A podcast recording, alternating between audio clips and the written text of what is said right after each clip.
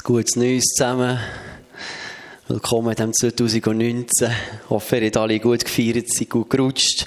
Wir waren auch noch ein bisschen im Preiscamp Ende Jahr, in der Jahreswoche, dort das Privileg den jungen Menschen einfach zu dienen. Wir haben dort, dort einen Workshop geleitet über, über das ganze Zungengebet. Das war spannend. Ähm, haben viele auch ein bisschen kalte Füße vorher, weil sie immer so eine herausfordernde Frage ist, wo sich Gestern ein bisschen dran scheiden oder so. Oder die Meinung einmal. Und er war wirklich auch spannend, was man erlebt mit den Jungen, die ganz viel einfach einen Durchbruch erlebt. Wo man vielleicht Mühe hatte oder Angst hatte oder etwas nicht erkennt. Und plötzlich ist auch die Kraft von Jesus gekommen und hat etwas freigesetzt im Leben von Menschen. Und andere sind nach einem Workshop rausgegangen und gesagt, ich habe gebetet, da ist nichts passiert. Und am nächsten Tag sind x Leute, sind, sind freudestrahlend gekommen gesagt, im Worship auf einmal ist eine Kraft über mich gekommen. Und das ist etwas, was mir rausgeflossen. Eine andere Frau ist im Workshop und gesagt, jetzt weiß ich, was das ist. Die ist am Abend vorher, hat sie eine Worship-Zeit gehabt und hat, hat, hat Jesus angebetet und hat gesagt, und plötzlich habe ich ein Wort gesungen, das ich nicht verstanden habe. Und ich nicht gewusst, was es ist. Aber es, es hat so gut da. Gesagt, wahrscheinlich ist das so etwas, kann das sein? Es war ganz spannend, was Gott hat da. Genau, ich habe dort noch so ein bisschen eine Krankheit aufgelesen, bin noch ein bisschen im Nest gelegen, ein paar Tage jetzt, und so halb auf dem Damm. Ich habe noch ein bisschen schlotterige Knie. Und zwischendurch ein bisschen Aussetzer. Ähm, ich hoffe, es passiert mir jetzt nicht hier während dem Predigen, dass ich ein Blackout habe. Das ist manchmal ein bisschen gefürchtig. Aber es kommt schon gut. Und als ich so gelegen daheim, habe ich auch viel Zeit mit Jesus zu reden einfach noch gefragt, du, was hast du in diesem Jahr vor? Was, was möchtest du? Was möchtest du mit uns tun? Was möchtest du mir sagen? Und am Ende Morgen ist, ist mir ganz, ganz stark so eine Geschichte einfach aufs Herz gelegt worden, wo ich empfunden dass Jesus sagt, guck, das ist etwas, was ich möchte, so, so mitgeben, das Jahr rein, dass ihr immer darüber nachdenkt. Im, im Lukas-Evangelium steht das. Wenn ihr eine Bibel dabei habt, dürft ihr auch gerne mitlesen. Wir sind hier auf PowerPoint zum Mitlesen. Ähm, könnt mal aufschlagen. Lukas 18, Abvers 35. Möchte ich mit euch lesen. So, und da steht, und dann geschah es, als er Jericho näher kam, dass ein Blinder am Weg saß und bettelte. Als er aber die Leute hörte, die vorbeigingen, erkundigte er sich, was das wäre. Da berichteten sie ihm, Jesus, der Nazarener, gehe vorüber. Und er rief, Jesus, du Sohn Davids, erbarm dich über mich. Die aber vorausgingen, die fuhren ihn an, er solle schweigen. Er aber schrie noch viel mehr, du Sohn Davids, erbarm dich über mich. Da blieb Jesus stehen und ließ ihn zu sich führen. Als er aber nahe bei ihm war, fragte er ihn, was soll ich für dich tun? Er sagte, Herr, dass ich sehen kann. Und Jesus sagte zu ihm, sei sehend, dein Glaube hat dich geheilt. Und sofort konnte er sehen und folgte ihm und pries Gott und das ganze Volk, das es sah, lobte Gott. Ich finde es so eine tolle Geschichte. Es ist immer wieder auch toll, auch für Kinder ist es eine Geschichte, die so zugänglich ist, oder blind. Ähm, eine Parallelstelle ist ja da in, Matthäus, ähm, 20, wo sie sogar von zwei Blinden reden. Aber wahrscheinlich ist die Betonung hier auf ihm, weil man den er kennt. Der Bartimaeus, der, der Sohn von ihm, der nicht bekannt in der Gemeinde, der in, in der Nähe. Und Markus 10 hat nur von dem Bartimaeus, genau, das sind so Parallelstellen, die du schon mal kannst, kannst nachlesen. Aber es ist eindrücklich so eine bildhafte Geschichte, wo man aufgrund von einem Gebet, wo Jesus etwas tut und etwas sehend macht im Leben von einem Menschen. Wir tun das häufig ein vergeistlichen. Und ich finde es aber auch stark zu sehen, es ist eine Geschichte, die so passiert ist, wo Jesus eingegriffen hat in eine reale Situation, in das Leben von einem Menschen der eine Not hatte, der nicht gesehen hat, der blind war und ist deswegen äh, finanziell recht herausfordernd in einer Situation gewesen, ist wahrscheinlich sozial ein bisschen isoliert. Und Jesus greift ein dort und verändert die Situation für den, für den, für den, für den Bartimaeus oder für die zwei.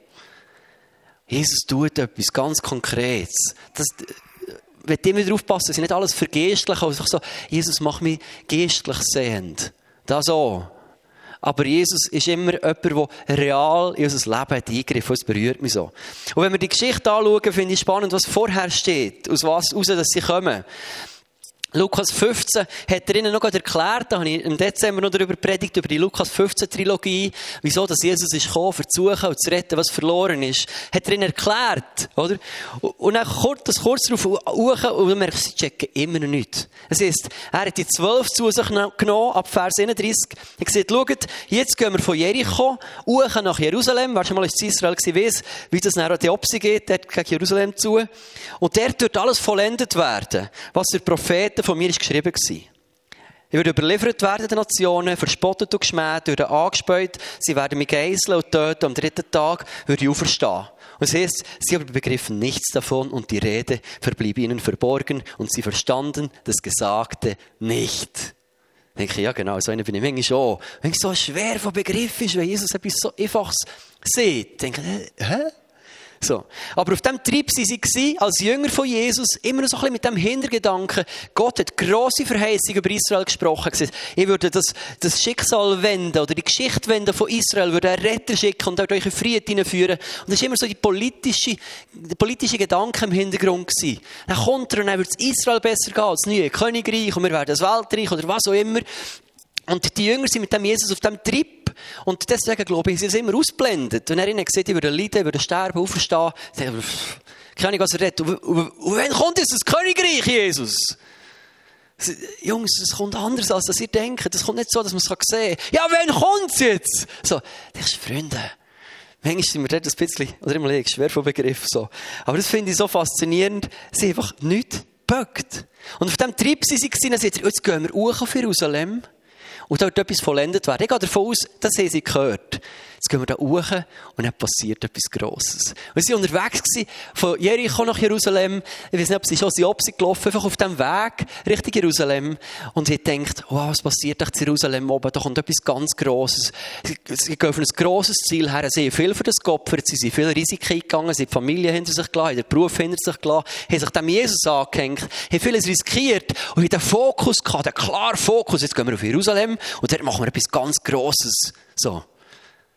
Das war ihre Haltung. Und dann sind sie unterwegs und dann kommt der blinde Bartimaeus, der blinde Bettler am Wegrand.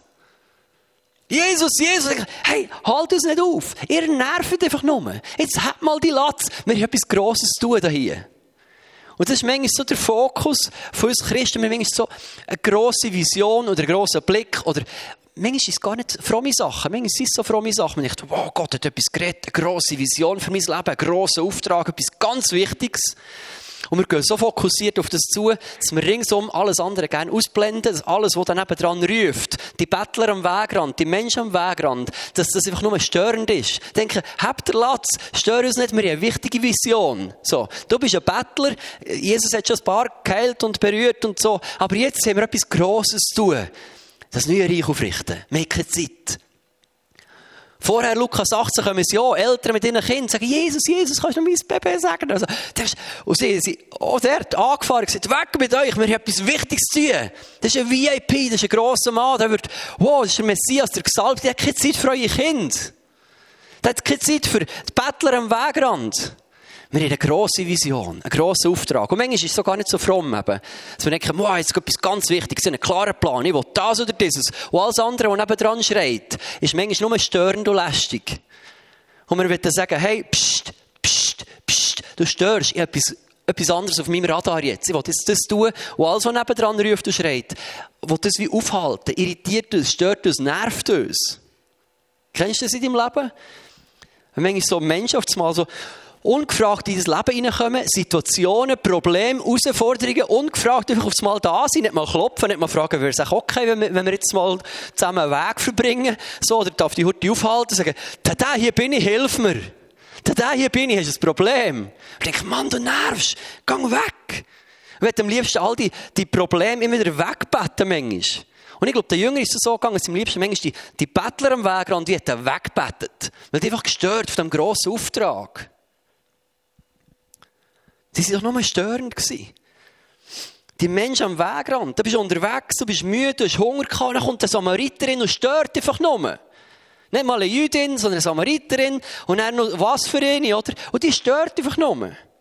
Du willst eine gute Zeit als Community auf dem Berg oben, ein bisschen Päuschen machen. Und dann haben wir 5000 oder mehr und bretschen einfach in deine gute Zeit rein. Dann ah, wir kommen an, dürfen wir noch dazukommen. Nein, ihr stört. Wir haben jetzt ein bisschen für uns. Wir haben einen Plan, wir jetzt ein gutes Briefing, gute Retrette machen für uns. Wir haben keine Zeit für das. Da willst du einem wichtigen römischen Hauptmann dienen. Und dann kommt die Frau, die blutflüssige Frau, kommt von hinten, direkt Jesus an und haltet den ganzen Zug auf. Und stört einfach nur. Oder eben die Eltern mit dem Kind.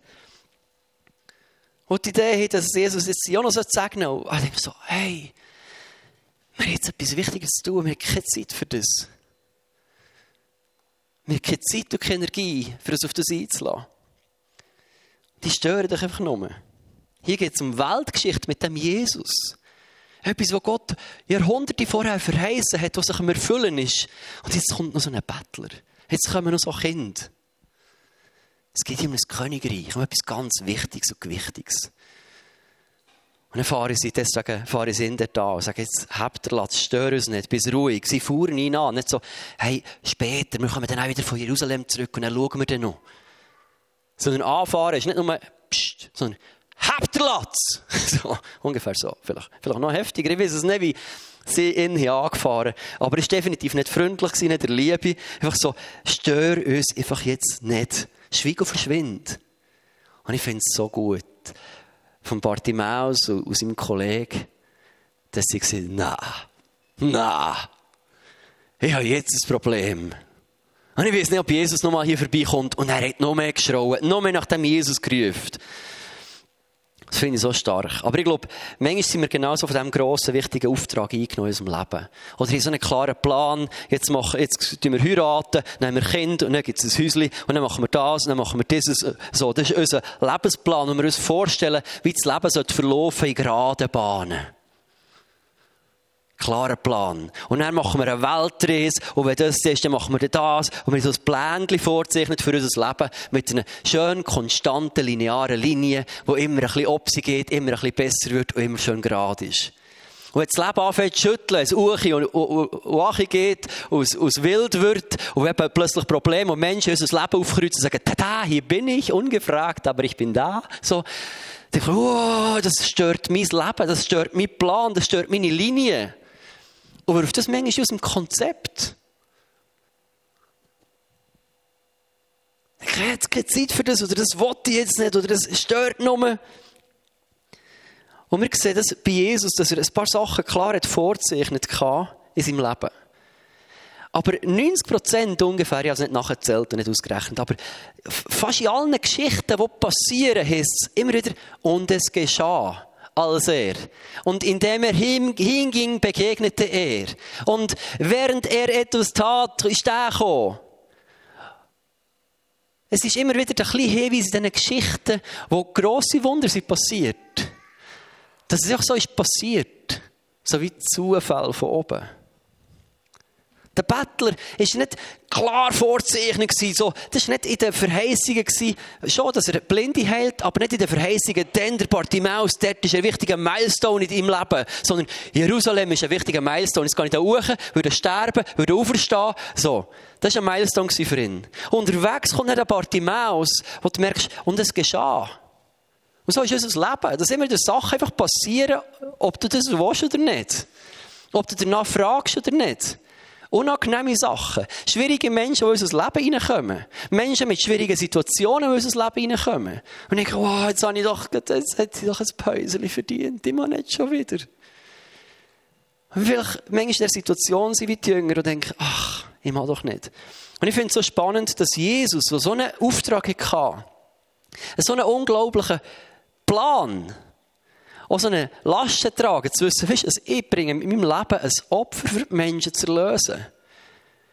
Dass der Jesus hat verstanden, Reich Gottes bauen, nicht primär jetzt über die ganz grossen Sachen, sondern Reich Gottes bauen, das heisst, die offen haben die offen haben für die Menschen am Wegrand.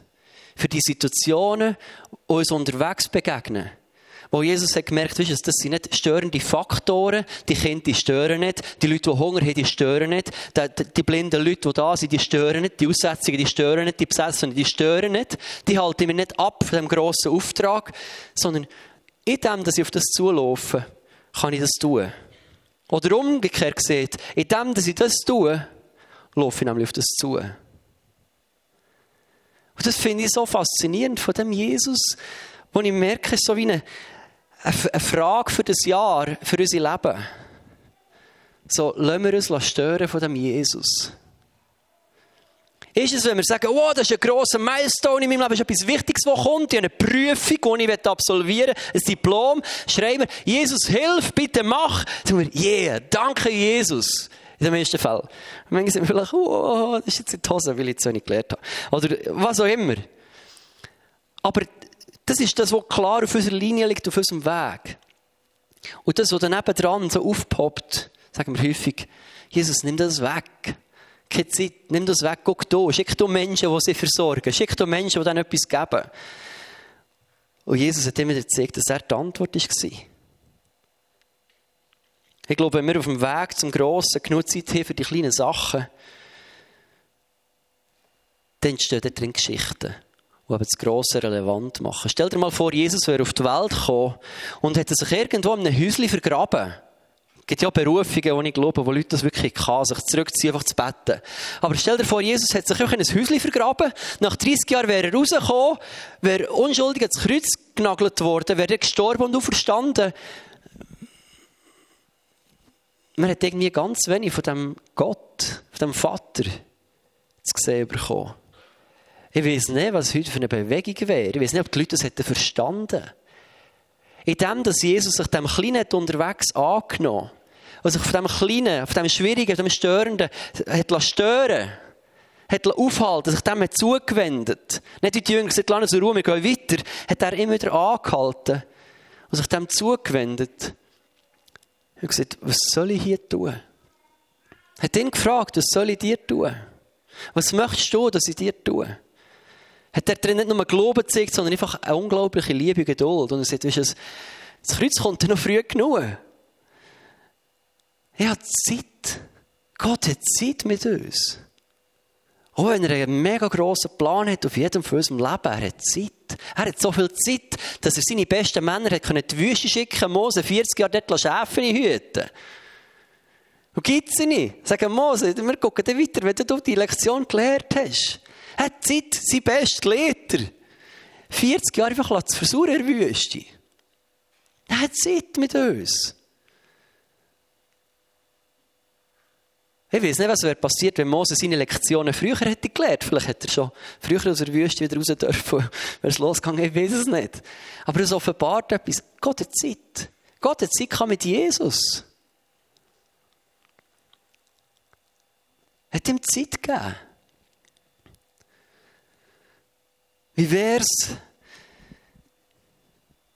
wenn wir dort drin Jesus für das Jahr ein Mandat geben und sagen, Jesus, ich sehe, dass du ein Gott bist. Unser Vater ist offenbart, der sich nicht so fest auf das Grosse konzentriert, dass er das Kleine nicht mehr sehen Der sich so fest auf Herrlichkeit und auf Reich und auf Herrschaft und Macht und Sieg hat konzentriert und das Schlechte und das Schwierige hat ausblendet. Und sagen, Jesus, ich möchte mit dir mehr zur Verfügung stellen in diesem Jahr. Wie wäre es, wenn wir dem Jesus anfangen sagen, Jesus, ich möchte in diesem Jahr mich von dir stören. Wenn du mir siehst, guck mal, da hockt einer. Möchte ich sagen, ja, ich möchte hergucken. Sagen, was kann ich hier tun? Siehst, guck mal, da ist eine Herausforderung. Sagen, ja, Jesus, was will wir hier tun? Dass wir Menschen werden, die nicht sagen, ah, jetzt muss ich schon wieder so, so mutig, wo ich es fast muss zwingen muss. Sondern sagen, Jesus, hier bin ich. Möchtest du etwas mit mir tun? Ist das etwas, wo ich Auftrag drin habe? Ich glaube nicht, dass jede, jede Herausforderung am Wegrand immer ein Auftrag ist. Das glaube ich auch nicht. Aber ich glaube, dass ganz viele Herausforderungen ein Auftrag sind. Wie wäre es, wenn wir sagen, Jesus, in diesem Jahr möchte ich mich mehr von dir stören? Wie wäre es, wenn wir uns nicht nur stören würden, sondern in unser Leben sogar auch für Zeit einplanen, dass er uns stören kann? Das ist für mich manchmal das Schwierigste. Wenn ich weiss, ja, das und das und das, was in diese Woche muss reingedrückt werden, hast irgendwo Stress, weißt, alles, was du noch solltest und müsstest. Und man sich vielleicht selber überschätzt oder überlässt mit Aufgaben und Ideen und Sachen. Und wenn dann jemand anklopft, dann nervt es umso mehr. Wenn auch noch eine Schwierigkeit kommt oder eine Herausforderung, denkst du, oh, das kann ich gar nicht brauchen, etwas ganz Wichtiges vor mir. So, ich gar nicht. Stell dir mal vor, in einem Land zu leben, wo alle Christen ihr Leben so planen, dass Gott sie immer wieder darf stören und unterbrechen. Sagen, Jesus, ich habe Zeit für dich. Möchtest du mich heute stören? Oder eben nicht stören, darf ich heute etwas für dich tun? Möchtest du mir heute etwas sagen? Hast du heute etwas für mich parat? dass wir die Herausforderungen nicht anfahren, nicht dagegen kämpfen, sondern sagen, Jesus, ich sehe, hier ist eine Situation, wo du etwas kannst tun kannst. Weil jede Challenge, jede Krise, jede Not ist eine Möglichkeit, dass sich Gott in seiner Herrlichkeit kann manifestieren und zeigen Und wie wäre es, wenn wir würden sagen, Jesus, hier sind wir. So zum Jahresanfang im Erlaubnis geben, sagen, du darfst es stören. Wir wollen mit dir zusammen für Menschen am Wegrand für Herausforderungen, für Probleme anhalten, uns nicht abbringen vom Auftrag, aber ein Päuschen machen und anhalten und aus dem annehmen. Ich weiß nicht, was du für ein Jahr vor dir hast.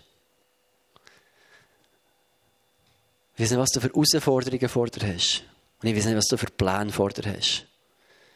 Aber ich wünsche mir so fest, dass in unserem Land Christen aufstehen, nicht als die Meute oder als das Gefolge von Jesus, wo alles ringsum anfährt, sagen, keine Zeit, keine Zeit, Stress, Stress, Stress.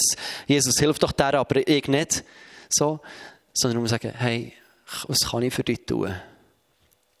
Ich glaube, in der heutigen Zeit ist Zeit ganz ein kostbares Gut, das wir Menschen schenken können.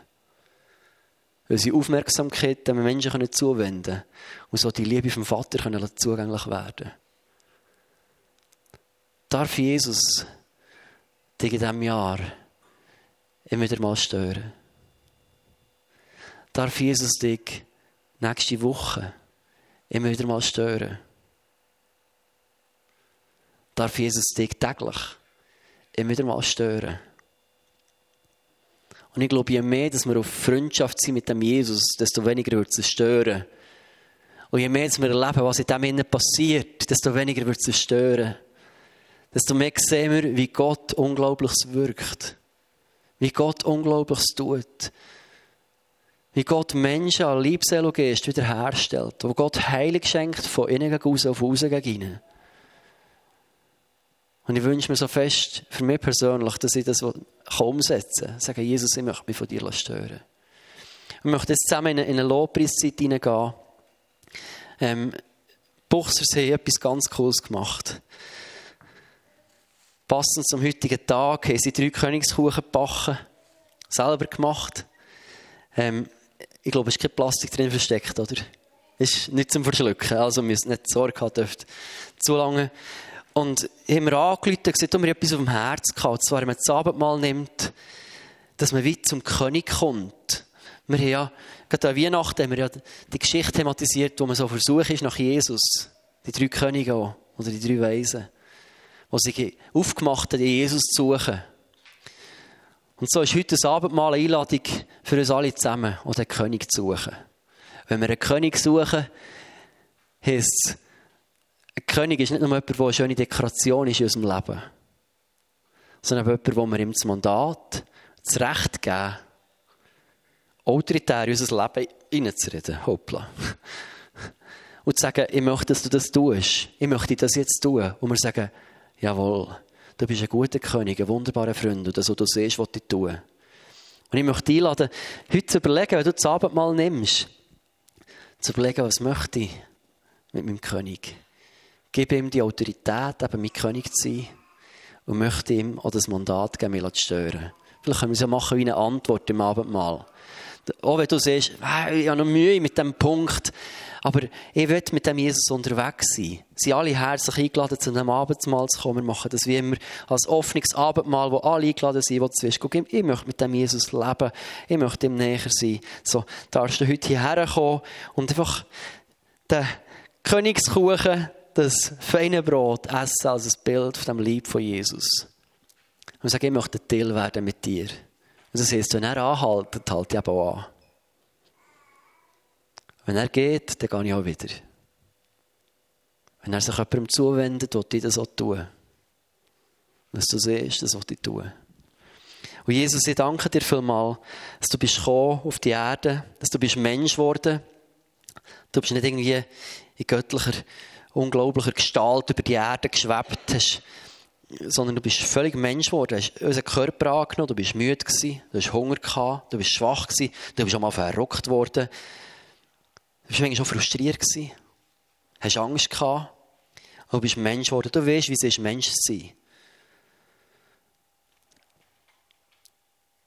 Und ich danke, hast du dein Leben gegeben für uns. Und uns zeigt, dass es als Mensch möglich ist, dem Gott nachzufolgen. Bist du gekommen, für uns frei zu machen von Schuld, von Lasten. Danke, Jesus, für die Liebe, die du zerbrochen hast. Und danke, Jesus, für das Blut, das du vergossen hast an unserer Stelle. Für das wir zu dir dürfen gehören, dürfen rein gewaschen sein, ein reines Gewissen dürfen haben. Dürfen geliebte Kinder sein, angenommen sein von dir. Unabhängig von unserer Leistung, unabhängig von dem, was wir hier gebracht und da, sondern nur auf dem Werk, das du hast vollbracht am Kreuz von Golgatha, mit dir Auferstehung. Ich danke dir, Jesus. Amen.